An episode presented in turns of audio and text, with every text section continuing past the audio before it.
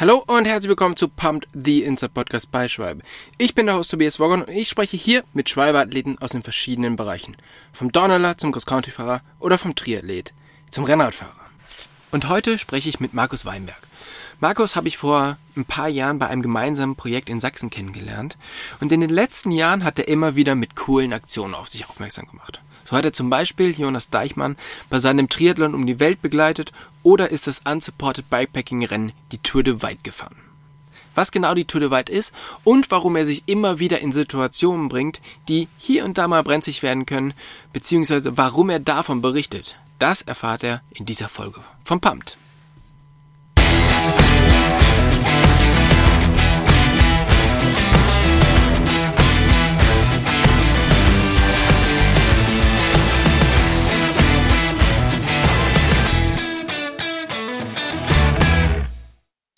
Hey Markus, vielen, vielen Dank, dass du dir heute die Zeit nimmst, mit uns den Podcast aufzunehmen. Wo erreiche ich dich denn gerade? Ich bin tatsächlich mal zu Hause in Dresden und sitze jetzt extra dafür in meinem Büro und tagsüber war ich jetzt auf dem Filmschnitt, also es geht immer munter weiter. Okay. Und genau. Das heißt, die nächsten Projekte sind, sind schon in the making. Meistens ähm, sind die eigen, die, ist das eine Projekt noch nicht zu Ende, da beginnt schon das nächste, um ganz ehrlich zu sein. Ja, das, äh, das kenne ich und so muss es ja auch eigentlich sein. Ne? Als wir uns kennengelernt haben, ähm, das war tatsächlich abseits von irgendwelchen verrückten Abenteuern und abseits von irgendwelchen Filmen.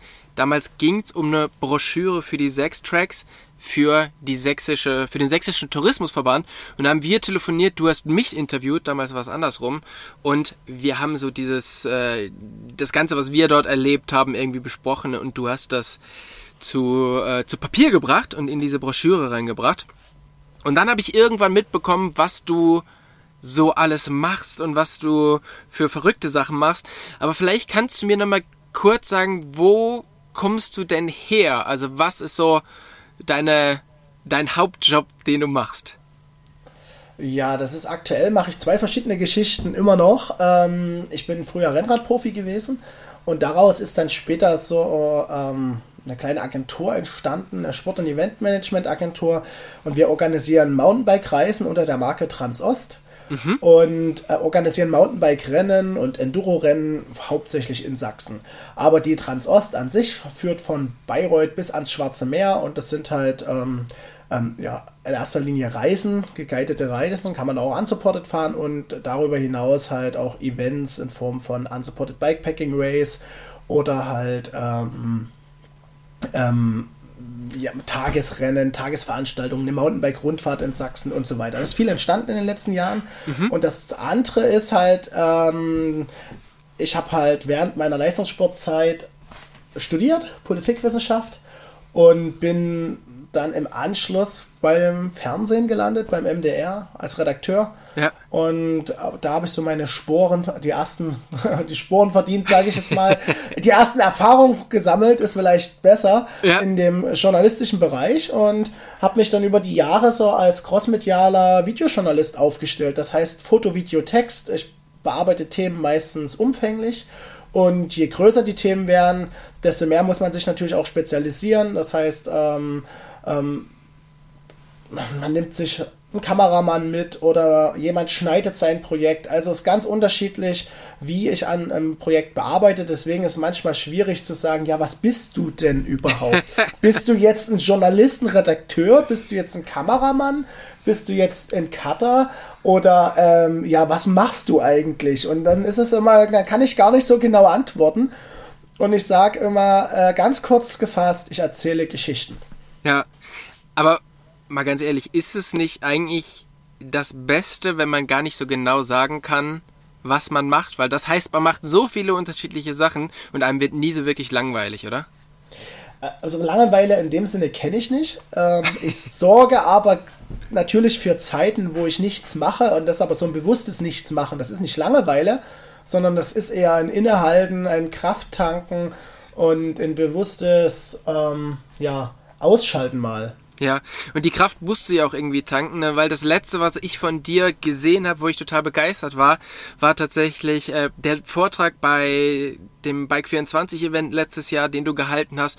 Und da ging es über ein Rennen in Kirgisistan. Und das schaut auch nicht so aus, als ob das einfach, ob man das einfach so mal aus der äh, aus der Tasche zieht, sondern dafür musst du dich natürlich extrem vorbereiten. Erzähl mal so ein bisschen, was das für ein Rennen in Kirgisistan war und wie es dir da so ergangen ist. Ja, das Rennen, das hatte ich schon lange auf der, auf der Ohr. Das ist 2018 entstanden, das Silk Road Mountain Race, also das Seitenstraßenrennen, ein Unsupported Bikepacking Race. Und das ist ja so 2018 war ja so das Jahr, wo dieses Format, ich sage jetzt mal ein bisschen, seinen Durchbruch geschafft hat. Es mhm. hat bestimmt auch mit der ganzen Gravel-Geschichte zu tun, mit den Gravel-Bikes, die rauskamen, mit den ganzen Taschen, neue Reifen und was es alles da in diesem Umfeld alles neu gab. Und in Kirgistan hat halt einer von diesem Transcontinental Race, äh, der Nelson, Therese hat als ein Format entwickelt, äh, auch in demselben Jahr, wo ich mein Trans-Ost-Format entwickelt habe, also das Rennen hier von Bayreuth ans Schwarze Meer. Mhm. Und ähm, dann habe ich gesagt, na Mensch, du, wenn einer mit so viel Elan und so viel Kraft das macht, das würde ich mir ganz anschauen. Und ähm, da, da, damals habe ich aber ja hauptberuflich als arbeite ich halt wie gesagt als Journalist ja. und habe dann gesagt, Mensch, da fahre ich hin und mache eine Geschichte drüber. Und äh, da ist dann aber mein Protagonist, mit dem ich das gemeinsam machen wollte, ähm, ähm, Nein, stimmt gar nicht. Ich bin krankheitsbedingt ausgefallen, nicht mein Protagonist. Aber warum ich das sage, mein Protagonist ist hingeflogen und ist dann krankheitsbedingt auch nicht gestartet. Ah. Und ich bin tatsächlich auch beim anderen Filmdreh, bin ich gestürzt mit dem Fahrrad und lag halt wirklich lange im Bett, hatte ähm, ja, ja, mit Sturzfolgen zu kämpfen. Ja. Und ähm, und dann war diese, diese, diese Idee eigentlich äh, geboren, nach Kirgisien äh, zu fliegen und an diesem Unsupported Bikepacking Race teilzunehmen. Ich habe sowas vorher auch noch nie gemacht gehabt.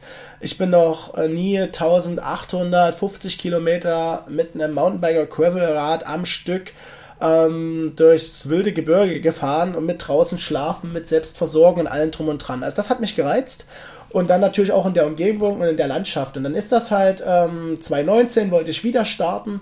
Dort ist tatsächlich dann mein Protagonist ausgefallen, weil man muss dazu sagen, ich wollte da als Team starten. Ich wollte halt einfach also keinen Selbsterfahrungstrip ja. ähm, ähm, dokumentieren, sondern ich wollte jemanden begleiten und ihm dabei beobachten und aber halt auch als Teilnehmer, weil ich denke, je näher man dran ist, desto besser kann man das halt auch äh, erfühlen, mit, wenn man sowas mit durchleitet. Und dann 2021 hat es dann geklappt. Ich habe den Philipp Markgraf kennengelernt in Dresden, ein junger Mann, der ähm, mit 24 an Krebs erkrankt ist und dann durch das Radfahren zurück zum Leben gefunden hat und sich selber das Ziel Silk Road Mountain Race setzte. Mhm. Und das, und das habe ich durch einen gemeinsamen Freund erfahren und dann habe ich den Philipp gefragt, Philipp, wollen wir das nicht gemeinsam fahren? Und ich dokumentiere deine oder unsere gemeinsame Reise. Und so sind wir dann dazu gekommen, dass wir 2021 im August, also vor ziemlich genau einem Jahr, in Kirgistan an der Startlinie standen. Ja, und das, ähm, ich empfehle auf alle Fälle, dieses, dieses Video sich mal anzuschauen, weil, wie gesagt, wir haben das in einem, ja, in einer Gruppe von ganz vielen Bikern gesehen, du hast es dort präsentiert und wir haben alle gespannt hingeschaut, weil es war ein total, ja, es war einerseits ergreifend, weil dein Protagonist eben so, so eine emotionale Geschichte hat. Man hat aber auch mit euch mitgelitten, weil es war eben nicht so, wir fahren von Hotel zu Hotel, sondern ihr habt halt wirklich ähm, draußen gepennt, es ging in Schnee und ähm, ja, es, ich, es lohnt sich einfach mal, sich die Zeit zu nehmen, dieses Video zu gucken. Wo findet man das denn, wenn du das sagen kannst? Ähm, das ist aktuell noch nicht online, wird aber in den nächsten, ich denke mal, zwei, drei Wochen dann online zu finden sein. Das wird unter So geht's 60 ähm, veröffentlicht. Ich habe tatsächlich für diesen Film, für dieses Filmprojekt ähm, ein Stipendium vom Freistaat Sachsen bekommen. Und zwar war das in dieser Kampagne Kultur Digital und da ging es darum, während der Corona-Krise freischaffende Künstler, Filmemacher ähm, in ihrer Arbeit zu unterstützen und man konnte Projekte einreichen und die fanden, das ist eine diese Geschichte, die ich gerade erzählt habe, wie es dazu kam, dass das mhm. eine interessante Geschichte ist und dafür habe ich halt quasi ein Stipendium bekommen und ähm, deswegen wird das dann auch über den Freistaat Sachsen veröffentlicht werden. Ja, also da auf alle Fälle mal vorbeischauen und sich das Video anschauen und was das Video eigentlich noch ein bisschen besonderer macht, ist, dass du eigentlich mit einer sehr, sehr guten Kamera dort angereist bist, das Video aber gar nicht so auf diesem Material oder auf diesem Equipment zustande gekommen ist. Ich, ich, deswegen heißt also mein privater Untertitel dazu ist, also der inoffizielle Titel ist äh, Film ohne Kamera. Ja. Und ähm, klar, jeder redet davon, von dieser digitalisierten Welt und jeder kann alles machen und man hat GoPros, man hat Handys, man hat tausend verschiedene Möglichkeiten, irgendwelche Videosequenzen aufzunehmen. Aber wenn man doch einen richtigen Film drehen möchte, kommt man doch immer wieder zu, ich sag mal, ähm, gestandenen Kameras zurück. Und ich wollte das Ganze tatsächlich mit einer Panasonic GH5 Lumix-Kamera drehen. Und ähm, die ist mir dann tatsächlich am ersten Tag runtergefallen und kaputt gegangen. Und dann stand ich erstmal da und habe mir überlegt, scheiße, wie willst du jetzt einen Film drehen? Und dann habe ich gedacht, okay, du hast die Drohne dabei, du hast das Handy dabei und du hast noch eine GoPro dabei. Das muss doch reichen für einen Film. und ähm, das heißt, äh, letztendlich ist es ja, dann auch geworden. Das der einzige Nachteil, den es wirklich hatte und warum ich sehr, sehr traurig war in der Hinsicht, ähm, jeder, der schon mal eine GoPro in der Hand hatte oder ein Handy in der Hand hatte, weiß, du kannst halt, dir fehlen die Zoom-Stufen, du kannst halt nicht wirklich mal was ranholen und ähm, gerade bei diesen Landschaften in Kirgisistan mit den Tieren, mit den, äh, mit den Pferdeherden, mit den Berggipfeln, den Schneefeldern und ähm, da merkt man schon, dass man auch in ähm, mit so Nahaufnahmen dann auch beschränkt ist. Ja? Das, ja. Ähm, ähm, das musste man dann halt im Schnitt dann berücksichtigen und halt eine andere Dramaturgie machen. Also der Film ist halt in der Hinsicht aus meiner Sicht nicht ganz so nah weil man halt immer ein bisschen weiter weg ist, was aber rein technisch bedingt ist. Aber weißt du, was ich schön daran finde? Und du hast uns ja erst im Nachhinein gesagt, dass du gar keine wirkliche Kamera dabei hattest.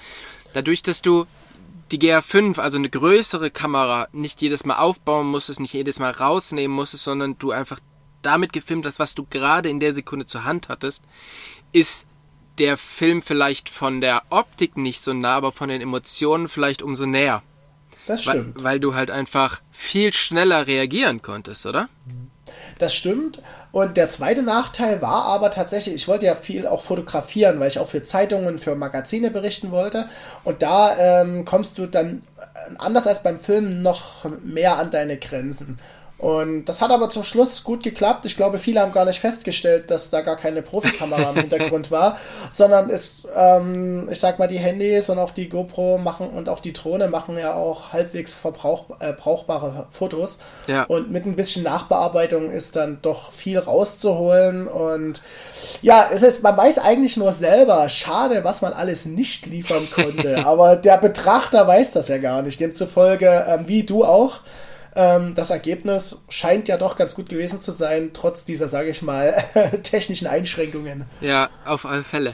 Ähm, am anderen Ende der, der Qualitätsskala ist natürlich dann der Film mit Jonas Deichmann. Also du hast Jonas eine Zeit begleitet auf seiner, auf seinem Triathlon um die Welt, den wir ja hier auch schon wirklich einige Male interviewt haben und der immer tolle Geschichten erzählt hat.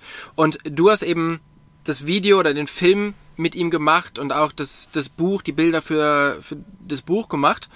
Und warst aber da jetzt bis auch nicht immer mit dem Auto nebenher gefahren, oder? Genau, also beim Jonas war die Idee von vornherein auch, wenn wir einen Film über ihn als Athlet ähm, drehen, dann muss das ein Film sein, der nah dran ist. Denn wir wollten keine höher, schneller, weiter Geschichte drehen. Das ist so nicht mein Anspruch. Das sind auch schöne Geschichten. Ich will nicht sagen, dass man das nicht gut erzählen kann, aber es ist nicht so ganz mein Stil, sondern ich will immer eine, eine zweite Ebene. Ich möchte, dass der Film eigentlich ich bin jetzt äh, andere Leute ins Kino holt oder halt vor, äh, vor den Rechner. Also ein Beispiel, ich bin jetzt begeistert von Jonas Deichmann und was der so macht, aber ich habe als Filmemacher erst geschafft, einen guten Film zu machen, wenn denjenigen, den ich mitbringe, der damit nichts zu tun hat mit dieser ganzen Sportwelt, zum Schluss nach dem Film sagt, ey, das war ein super Film, hat mich total mitgerissen, mhm. ohne dass er quasi aus der Bubble kommt. Und dann hast du, hast du einen guten Film gemacht. Und ähm, beim Jonas war das die Grundvoraussetzung, ich muss nah dran sein, ich muss ihn begleiten zum Teil und zwar nicht nur aus dem Auto, weil dann verpasst du das meiste. Und der Jonas ist ja auch mit dem Gravelrad unterwegs gewesen und auch in Regionen, die nicht so leicht zugänglich sind. Ja. Und dann sind wir tatsächlich in München am 26. September 2020, vor ziemlich genau zwei Jahren, ähm, gemeinsam gestartet Richtung Kroatien mit dem Fahrrad über die Alpen. Und dann ist er in Kroatien ins Wasser gesprungen, um seine 460 Kilometer zu schwimmen. Da habe ich mir dann ein Segelboot ausgeliehen oder äh, am Anfang mein Motorboot, waren dreimal vor Ort und dann bin ich da ein bisschen mitgesegelt. Mitgeschwommen bin ich da nicht, sondern das habe ich da vom Boot aus gemacht. Ja, und dann sind wir gemeinsam von Dubrovnik aus über den Balkan Richtung Türkei geradelt. Ähm, dann ist ja Jonas bekannterweise in der Türkei etwas festgehangen wegen mhm. der Corona-Krise. Und dann ähm, sind wir von Rumänien aus gemeinsam über Moldawien und der Ukraine Richtung Russland geradelt.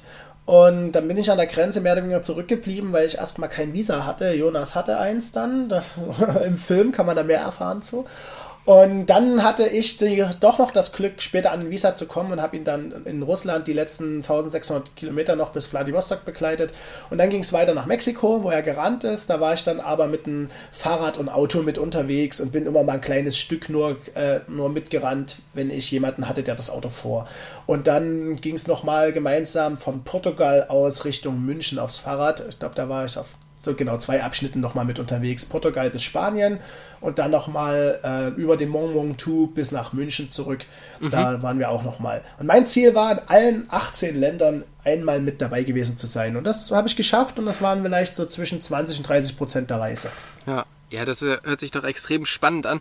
Und wenn man eben diese Videos sieht und wenn man auch diesen Kirgistan-Trip sieht und auch das, worüber wir gleich sprechen, die Tour de White, dann merkt man, irgendwie ist es schon immer sehr viel mit, mit Leistung verbunden, aber nicht mit dieser schnellen Leistung, sondern immer diese Leistung, die so weh tut. Also, warum muss es bei den Trips, die du machst, immer so ein bisschen wehtun? Was reizt dich daran, da an die Grenzen zu gehen?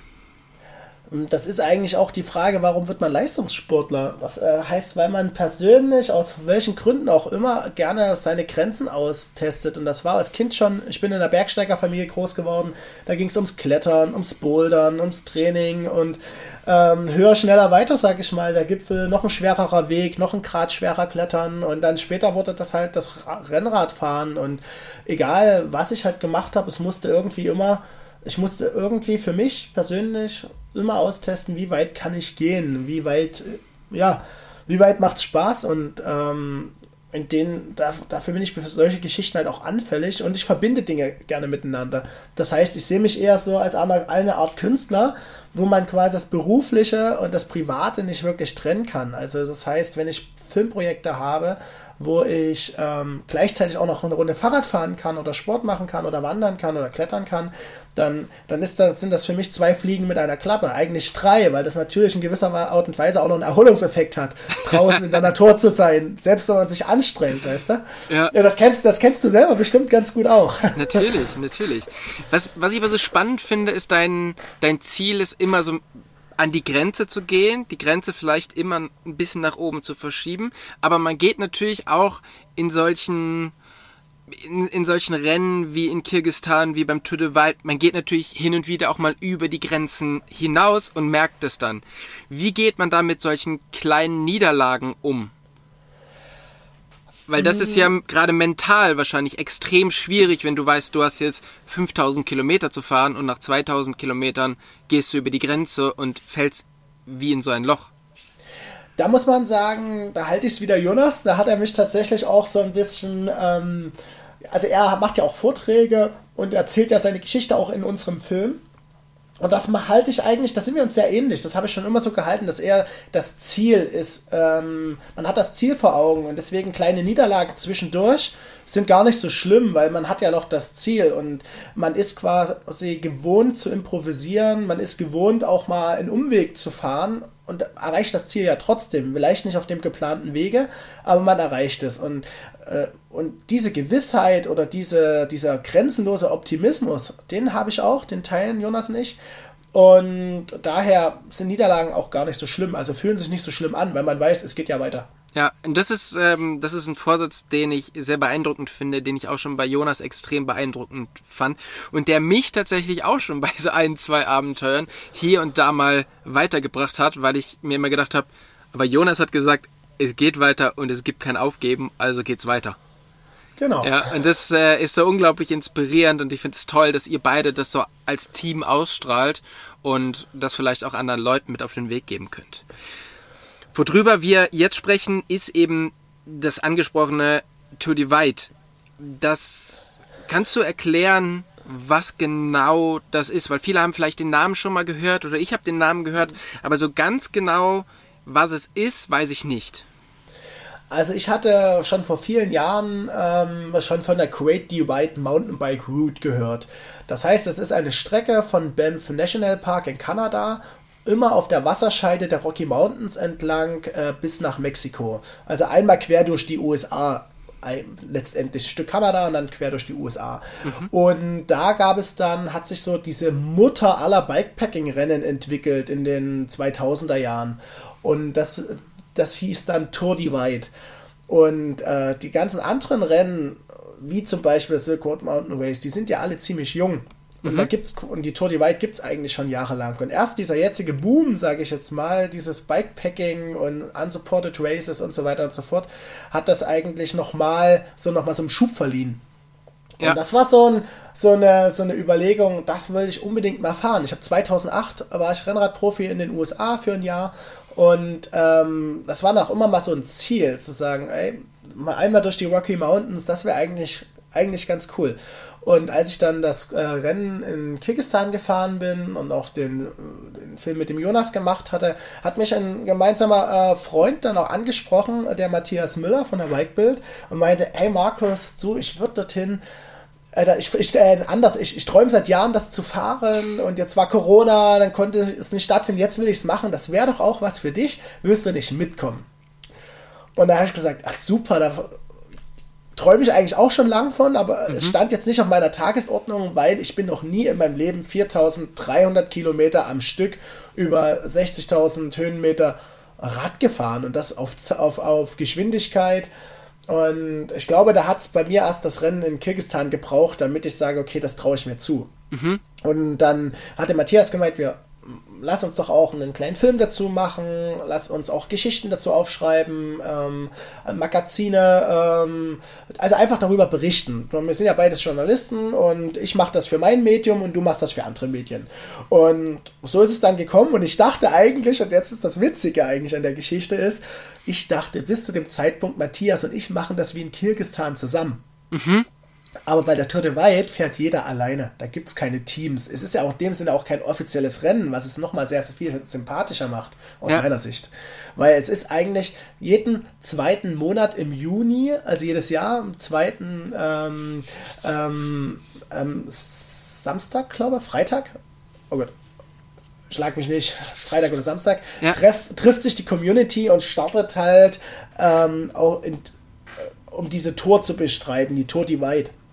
Es gibt aber in dem Sinne keinen Organisator oder äh, keinen, der das Rennen ausrichtet in dem Sinne, sondern es, eigentlich ist es ein inoffizieller Start. Aber natürlich gibt es irgendwie, es gibt diese, äh, gibt es jemanden, der so diese Trecker verteilt. Deswegen ist es auch teilweise auch so ein bisschen eine Grauzone, muss ich sagen, weil es hat schon Regeln eines Rennens. Es gibt äh, Trecker, die verteilt werden. Es gibt ein Live-Tracking, wo man das verfolgen kann. Aber andererseits ist es gar kein Rennen, deswegen das ja, das können wir, äh, kommen wir dann bestimmt dazu, kann auch zu Problemen führen. Ja. Und genau, und deswegen das also aus einerseits aus dem, weil ich das schon kannte, andererseits, weil der Matthias mich angesprochen hatte. Und dann habe ich gesagt, naja, eigentlich passt gerade nicht so richtig, aber es lohnt auch nicht, Dinge aufzuschieben. und jetzt geht es gerade und ähm, lass uns es einfach machen. Und dann habe ich tatsächlich kurz vorher auch noch rumtelefoniert, um, um Partner zu finden dafür, weil es ist schon ein großer Aufwand. Und wenn man das macht, dann wollte ich halt auch, dass es gut gemacht wird.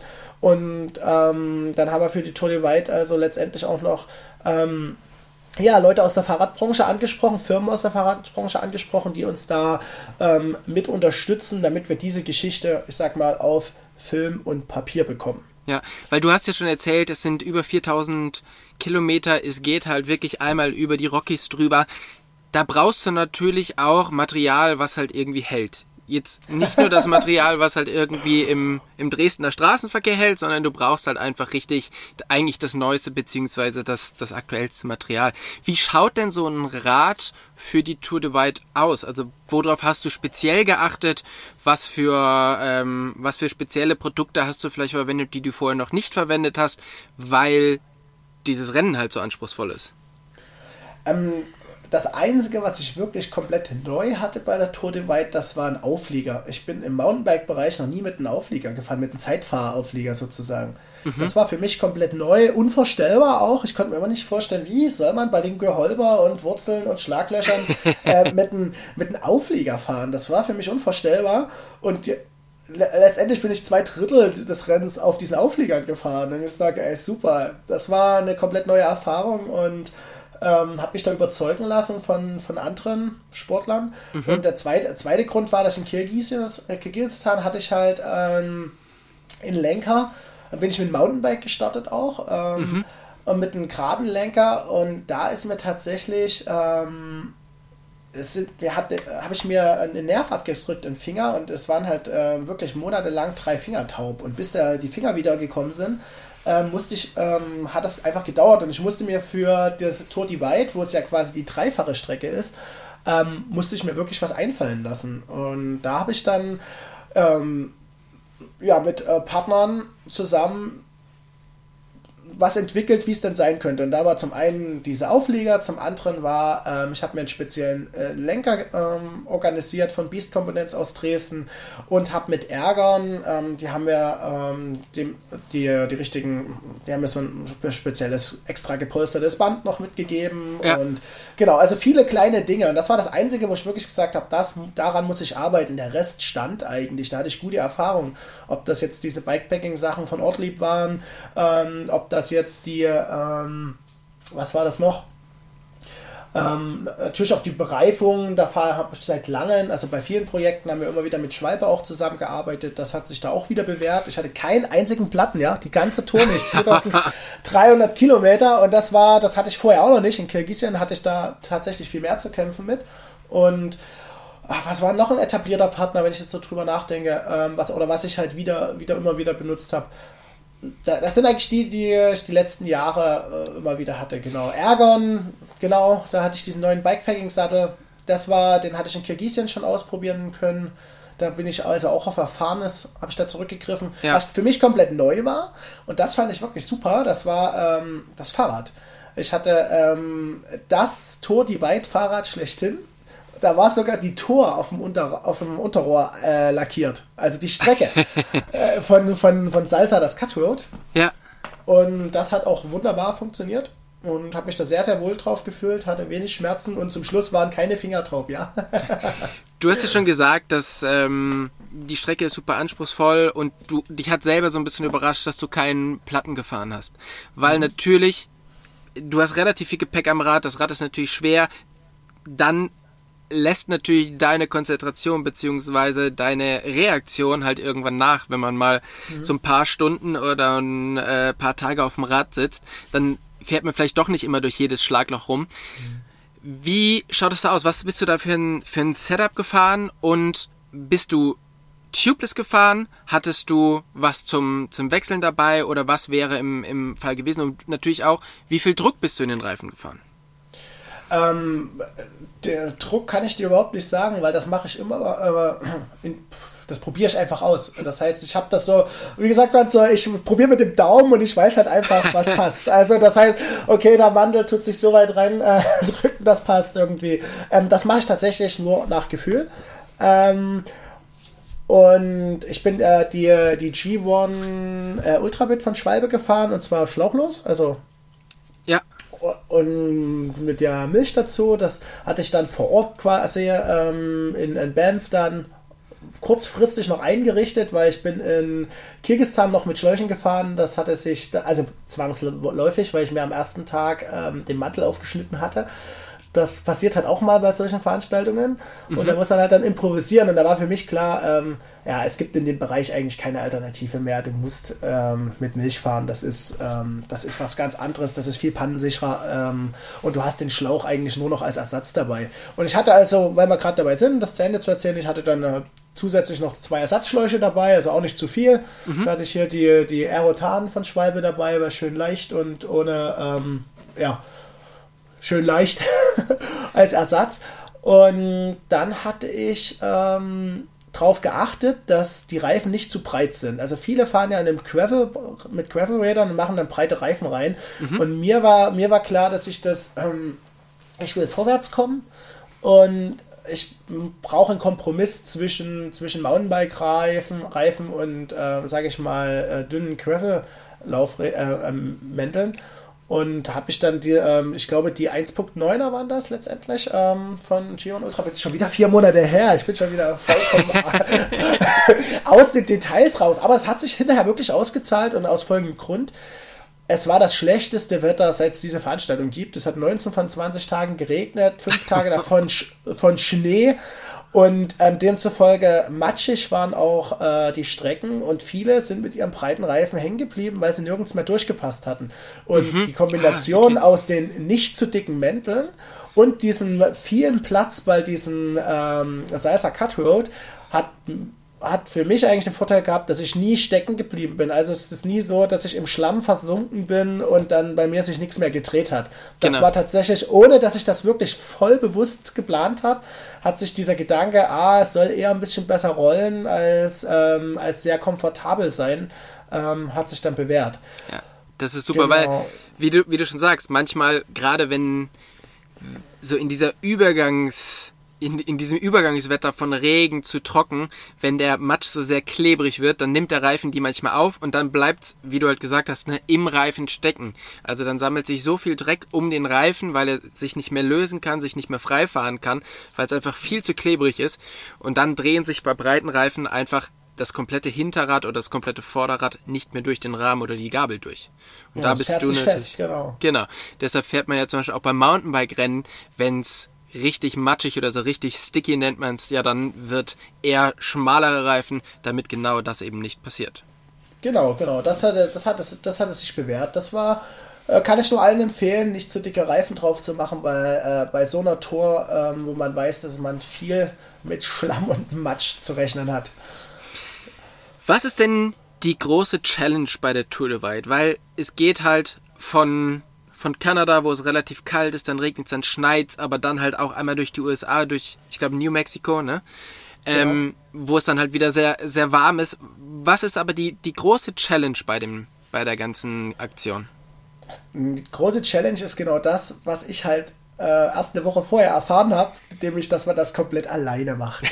Und man ist wirklich lange unterwegs. Im Gegensatz zu den meisten Gravel-Rennen oder Unsupport Bikepacking Races ist es halt schon eine lange Distanz in einem Gebirge und es war wirklich über 14 Tage alleine, alleine unterwegs. Also selbst die Sieger brauchen halt ihre zwei Wochen.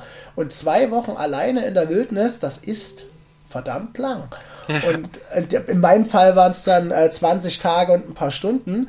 Und das ist halt ähm, eine Sache, das muss man sich klar äh, das wird man sich klar unterwegs und deswegen sage ich mein, mein also ich habe jetzt ähm, mir überlegt, dass ich auch ein paar Vorträge dazu mache, hatte ich halt dann auch ein paar Anfragen bekommen. Das ist gerade so, äh, erstelle ich gerade so ein bisschen konzeptionell, weil das Oberthema, ähm, das hatte ich beim Schreiben, oder bin ich drauf gekommen, als ich einen Zeitungsartikel geschrieben habe. Also ich habe im Nachgang auch ein paar Artikel geschrieben dazu und das war dann so äh, Pilgerreise oder Extremabenteuer. Und genau das ist das, was man fühlt unterwegs ist das jetzt eher so eine Pilgertour, wo ich etwas bewusst zu mir komme, bewusst wahrnehme, die Strecke ganz anders, also wo es auch um die Strecke, um die Landschaft geht, um das zu sich selbst finden und so weiter und so fort. Mhm. Oder andere, andere wollen vielleicht nicht zu sich selbst finden, aber sie müssen mit sich selbst auseinandersetzen und in der Lage sein, alleine sein zu können. Und äh, auf der anderen Seite ist es aber auch ein Extremabenteuer. Du willst es ja möglichst schnell machen. Du möchtest äh, deine eigenen Grenzen kennenlernen und äh, du hast natürlich auch dieses kleine Zeitlimit, was die Nicht-Veranstalter sozusagen ja trotzdem setzen, weil dann wird das, ähm, dann wird das äh, Live-Tracking ausgeschalten letztendlich. Und du fährst, äh, fällst dann quasi aus den blauen Dots raus. Das heißt, wenn man quasi äh, jemand, der zu Hause ist, den Dots folgt und du bist zu langsam, dann wird er halt dann von blau auf weiß und ähm, das muss, das, ich glaube, das hat so einen psychologischen Effekt, das will man natürlich nicht. Das heißt, da fährt so ein digitaler Besenwagen hinter einem her. Ganz, ganz genau. Und, ja. ähm, und dieses, äh, dies, das ist die größte Herausforderung, ähm, dass man sich klar werden muss, dass man diese zwei Sachen hat. Weil einerseits hat man, ist man im Extremabenteuer unterwegs und andererseits wird das durch die Länge alleine zu einer Art Pilgerreise. Hm. So, so habe ich das für mich beschrieben. Wenn man so lange unterwegs ist, dann, dann durchlebt man natürlich auch irgendwie die Highs und Lows und muss aber dann, wie du ja gesagt hast, mit denen einfach alleine klarkommen. Kannst du dich denn noch erinnern, was war so der, der lowest Moment auf der ganzen Reise und was war der, das absolute High? Also der lowest Moment war nach 60 Kilometern des Rennens am ersten Tag. Ähm, mir ist tatsächlich das kleine Kettenblatt gebrochen. Gleich am Anfang hat sich so im Rahmen verhangen und so verbogen, dass ich es auch nicht rausgekriegt habe, richtig. Und dann habe ich wirklich eine Stunde gebastelt, bis ich dann irgendwie weiterfahren konnte und hatte dann ähm, nur noch das große Kettenblatt und der nächste Radladen war 200 Mountainbike-Kilometer weiter. und das, das heißt, es war tatsächlich.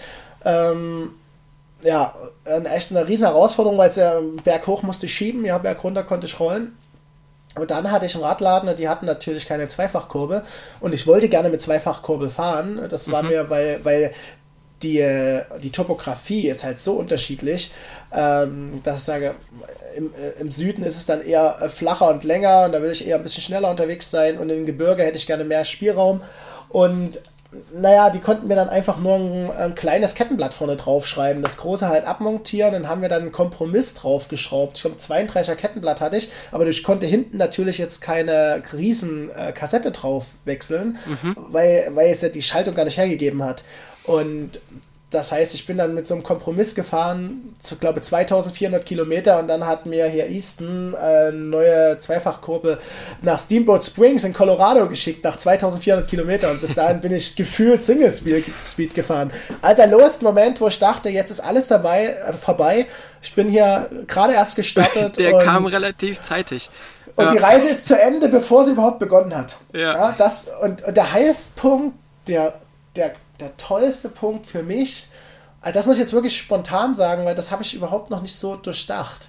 Ich glaube, das war der Moment an der Ein-Meilen-Marke vorm Ziel. Und da standen wirklich die letzten 70 Kilometer, stand jede Meile stand ein Schild das ist ja bis zur mexikanischen Grenze und das auf den letzten 70 Meilen so, da ist auch nichts mehr. Ja. Da ist, das ist kein, kein Ort mehr. Du fährst halt in die Wüste und so immer so ein, so zwei, drei Prozent steigt die Straße an bis zu dieser Grenzstation, wo auch noch, auch nichts ist. Das mhm. ist kein Ort, gar nichts. Du bist im Middle of Nowhere und, und das hat nochmal so richtig gezogen und dann, als man an dieser, an diesen, noch ein, eine Meile bis zur mexikanischen Grenze, an diesem Schild stand, da war so, Scheiße, ich hab's geschafft. Boah, krass. Und dann hat man diese letzte Meile so genossen. Und das war wirklich der, der heiße Moment, genau. Das war also unbegreiflich. ich hatte tatsächlich, obwohl ich wirklich jahrelang als Profi unterwegs war, viele solche Reisen gemacht habe. Ich glaube, das war einer der seltenen Momente, wo ich richtig Tränen in den Augen hatte. Ja. Eben weil dieses ganze, die, diese ganze Erfahrung, die man vorher hatte, mit diesem Alleine sein, mit diesem Problem, mit denen ich habe ja fast immer draußen geschlafen, mit dem ultra schlechten Wetter, 19 Tage. Da, man muss sich das vorstellen, es sind 160 Fahrer gestartet, glaube ich, die auf Wertung gefahren sind. Es fahren viel, viel mehr, aber die fahren ohne ihre Trecker da, äh, ohne Trecker und die fahren ja. das einfach so für sich als Tor. Und von den 160 Leuten mussten 16 mit einem Hubschrauber gerettet werden. Ja. Da, so schlecht war das Wetter. Das heißt, wir sind da in einen richtigen Schneesturm gekommen. Ähm, es, war, es war einfach brutal. Und, ja. äh, ähm, und das sind 10% des Teilnehmerfeldes. Stell dir vor, hier in dem normalen Radrennen würden 10% des Teilnehmerfeldes quasi durch Unfälle äh, rausfallen. Ich weiß gar nicht, ob das Rennen überhaupt zu Ende geführt würde, weißt du? Und, ich denke nicht, ja. Und dieses, dieses ganze, diese ganze Entbehrung, diese ganzen Schwierigkeiten, dieses ganze äh, Scheißwetter, ja. Und dann aber auch diese tollen Erlebnisse. Und das beschreibt, warum so ich so eine unglaublich große Emotion zum Schluss auch hatte auf, den, auf der letzten Meile. Aber das hat sich so positiv aufgelöst alles. Ja. Ja, das kann ich mir, kann ich mir sehr, sehr gut vorstellen. Die, die Flamme Rouge nach über 4000 Kilometern. Da, äh, ich gehe davon aus, du hast dann den Sprint nicht mehr angezogen. Musste ich nicht mehr, man war ja allein. Wenn du sagst, du hast halt fast die ganze Zeit draußen geschlafen, wie kann ich mir das vorstellen? Also erstens, wie ernährst du dich? Weil du ja extrem viel verbrauchst auch während der, während der ganzen Tour an, an Kalorien. Und wie schläfst du? Ähm, die Ernährungssache ist natürlich wirklich ein, ein größeres Problem. Ähm, einerseits will man ja nicht zu viel mitnehmen, weil man äh, ja halbwegs leicht sein. Mit jedem Kilo wird es auch schwerer, was man über die Berge buxieren muss. Und dann ist es halt so, am Anfang hast du noch halbwegs viele Ortschaften, durch die du kommst. Mhm. Wo du dann an äh, Tankstellen oder kleinen Supermärkten anhalten kannst, aber das wird halt mit Kilometer zu Kilometer weniger und die Distanzen werden weiter. Ähm, ich habe das so gehandhabt. Äh, achso, und dann wollte ich auch nicht mich auf Ortschaften festlegen beim Fahren, weil ich wollte halt jeden Tag so weit fahren, wie ich eben kann oder komme und mich nicht orientieren daran, äh, okay, boah, jetzt kommt der Ort schon bei äh, 19 Uhr, aber eigentlich ist noch vier Stunden hell und ich könnte noch weiterfahren. Und dann, dann fahre ich halt, dann mache ich da eine Pause und fahre dann noch vier Stunden. Und ich war einer der wenigen Fahrradfahrer, die einen kleinen Kocher dabei hatten. Und mhm. ich hatte halt immer so eine Instant-Nudelsuppe dabei, die habe ich mir abends gemacht und gerade bei dem schlechten Wetter, gerade am Anfang der Tour, wo der Kreislauf alles erst noch mal reinkommen muss, war das wirklich Gold wert. Es hat geregnet. Ich habe als allererstes äh, wenn ich irgendwie dann, wo es dunkel wurde, mein, irgendwo im Wald dann äh, das Fahrrad hingehalten, geguckt, wo kann man sein Zelt aufbauen. Und dann habe ich als allererstes mir fix was Warmes, Trockenes angezogen. Dann habe ich den Kocher angeworfen und dann habe ich mein Zelt und alles aufgebaut. Ähm, und dann ins Zelt, dann diese warme Nudelsuppe und das war schon die Hälfte der Miete. Aber ansonsten muss ich sagen, ich habe in der ganzen Tour 10 Kilo abgenommen. Also es war tatsächlich, ich hatte nie zu viel und dann war es auch wirklich immer unterwegs, so richtig kaufen konntest du teilweise nichts. Da gab es ja teilweise nur Tankstellen, irgendwelche Truckstores, wo du dann ähm, quasi deine Nahrung auffüllen konntest. Und ich glaube, das einzigste Obst war immer ein Apfel, was da rumlag. Vielleicht mal eine Banane, wenn du Glück hattest. Mhm. Ähm, ansonsten ähm, hast du, ich habe dann so, ich habe mir dann teilweise immer schon so fertige Sandwiches, so zwei, drei, vier gekauft, die dann irgendwo noch reingestopft und dann hatte man halt in der Hinsicht dann immer da wenigstens was fertig, äh, was, was fertig war. Und ansonsten ganz, ganz, ganz viele Snickers. Oder Cliff Bars. In den USA, in USA gibt es überall Cliff Bars, genau. Also die tatsächlich, und das, sind, und das ist nicht gesponsert, ja, aber das ist so ungefähr das, was man runterkriegt dann unterwegs auch. Ja. Und ähm, ja, also Kombination aus Nudelsuppe und ich war tatsächlich schon fünfmal im Restaurant, weil es sich nicht ergeben hatte. Entweder es hatte zu oder ich kam in Ortschaften oder ich kam zu Zeiten hin, wo es, wo es eben nicht offen hatte oder halt die Tage, wo die offen hatten, war ich halt entweder schon weiter oder es, es hat irgendwie nie gepasst, wirklich. Und ich war auf den ganzen 20 Tagen noch fünfmal im Restaurant essen. Okay, ja, das ist nicht so viel. Du hattest wahrscheinlich einfach so unglaublich Hunger auf Cliff Bar, oder? Dass du dann das Restaurant hast liegen lassen. Wie viele Stunden, wie viele Stunden hast du denn so geschlafen auf den, in den 20 Tagen oder beziehungsweise in den 20 Nächten? Also da muss ich sagen, das hat sich verschoben. Ne, es hat, nee, nee, verschoben nicht, aber es war, also mein, mein Ziel war nicht in der Nacht zu fahren. Das war so für mich, ich fahre unglaublich, also unglaublich ungern in der Nacht. Und das war am Anfang, war es noch länger hell. Wir waren ja in, ähm, in Kanada. Mhm. Da war der Tag einfach, ähm, dunkel war es halt von 23 bis äh, 4 Uhr noch was. Und je weiter Süden, südlicher kam, äh, man kam, desto länger wurde die Nacht. Das war dann halt dann schon 21 Uhr dunkel und wurde erst um kurz vor 5 hell. Und äh, das hatte natürlich schon auf, Auswirkungen. Das heißt, ich bin am Anfang, habe ich halt diese sechs Stunden Pause gemacht. Geschlafen hat man dann vielleicht so um die fünf. Mhm. Und ähm, nach Süden hin habe ich dann, wollte ich natürlich auch Zeit aufholen, weil ich natürlich auch diese, durch diese ähm, Kettenblattgeschichte auch ein bisschen ganz schön Zeit auch verloren habe. Ja. Ähm, bin ich dann noch länger gefahren. Und dann, aber ich habe immer versucht, mindestens fünf Stunden zu schlafen, vier bis fünf Stunden. Und das, das war so mein Ziel. Und im Süden, also dann im Süden der USA musste ich halt dann viel auch im Dunkeln fahren. Das war die Konsequenz. Ja. Genau. Und, und da wurde ich, da hatte ich aber noch ein, da habe ich von vornherein, wusste ich schon, dass das so kommen wird. Und deswegen hatte ich mir ein vernünftiges Licht auch mitgenommen hier von Supernova. Da hatte ich einen, so ein, das habe ich auch das erste Mal gehabt, nämlich, nämlich ein Nabendynamo vorne. Mhm. Und das war halt so eine, so eine komplett neue Lampe von denen. Die hatten zu dem Zeitpunkt, glaube ich, nur zwei, drei Fahrer. in diesem Supported-Bereich und da hat der Markus Wallmeier von Supernova hat mich angerufen, ey Markus, du machst die Tor, du nimm das mal mit, probier mal aus. Das war cool. Das war, weil, äh, obwohl er weiß nämlich, dass ich eigentlich gar keine Lust habe, im Dunkeln zu fahren, aber in der Hinsicht ähm, hat es dann gut funktioniert. Aber was ich noch sagen wollte, das war die Frage noch vorher mit dem Schlafen. Das war schon ein großes Problem, weil gerade im Norden ähm, der USA oder im Süden von Kanada, das ist halt extrem rote Bärenwurmzone. Du hast halt überall Grizzlybären, Schwarzbären. Ja. Äh, und da war so, man, ich habe da mehrfach, ich glaube drei Nächte oder so auch angehalten, wo andere Fahrer schon angehalten hatten. Das hat dann so ein bisschen ein größeres Sicherheitsgefühl gegeben. Man hat halt dann irgendwie dann doch geguckt, dass man nicht ganz alleine irgendwo im Wald ist und hat halt dann sein Fahrrad, also am Anfang haben halt alle gesagt, tut alles essen, selbst das Papier der Riegel, alle und selbst die Zahnpasta in den Beutel und hängt das irgendwo im Baum.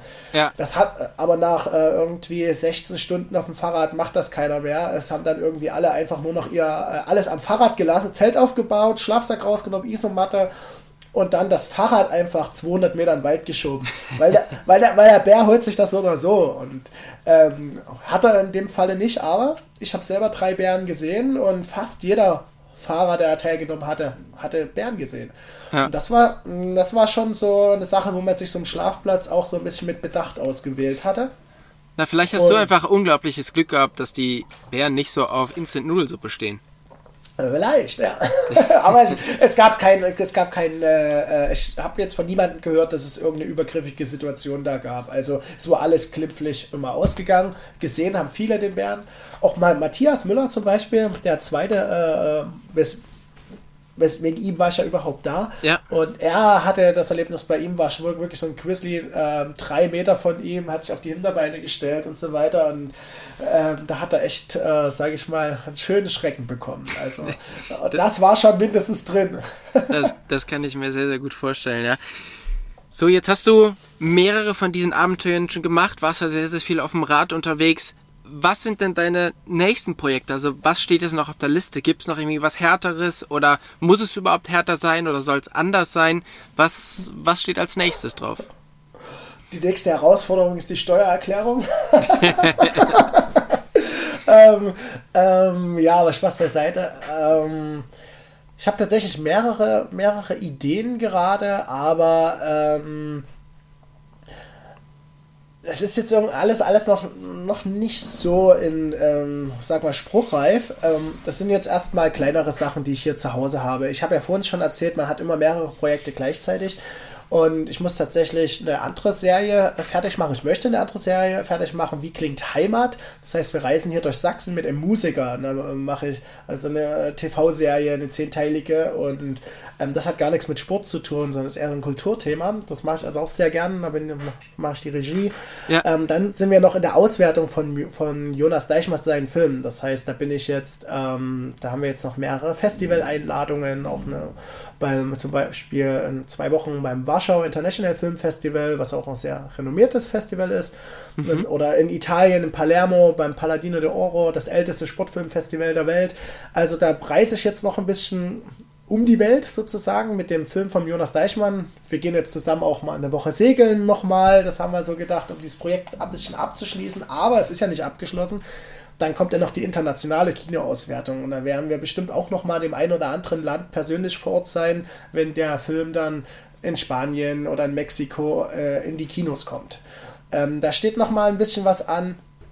Dann ähm, habe ich noch kleinere Produktionen auch hier in Sachsen. Ich hatte ja vorhin erzählt, ich habe ja noch diese Sportagentur. Mhm. Da haben wir mehr, mehrere ähm, mit der, äh, da haben wir noch mehrere Projekte, wo ich auch kleine Filme gemacht habe ähm, die jetzt zu Ende gebracht werden müssen. Und dann muss ich ehrlich sagen, ich bin auch gerade eher dabei, erstmal den Schreibtisch freizuräumen, weil diese ganzen Geschichten, die waren ja so nicht geplant. Weder die Tote Weit war geplant, langfristig noch Jonas sein Projekt, noch das Gieseln-Projekt. Und durch diese Corona-Krise hat sich das ja alles auf einen ganz kurzen Zeitraum sozusagen verdichtet. Mhm. Deswegen habe ich auch diesen kleinen Scherz gemacht mit der Steuererklärung. Es ist halt auch ganz viel liegen geblieben in der Zeit, weil halt ähm, das 2020, da ging wenig und dann kam all, jetzt kam alles auf einmal. Ja.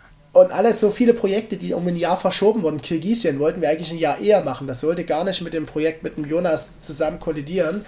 Und dann muss ich das Buch schreiben. Also Matthias Müller und ich, wir sind gerade dabei, das Buch zu schreiben zur Tour Divide. Mhm.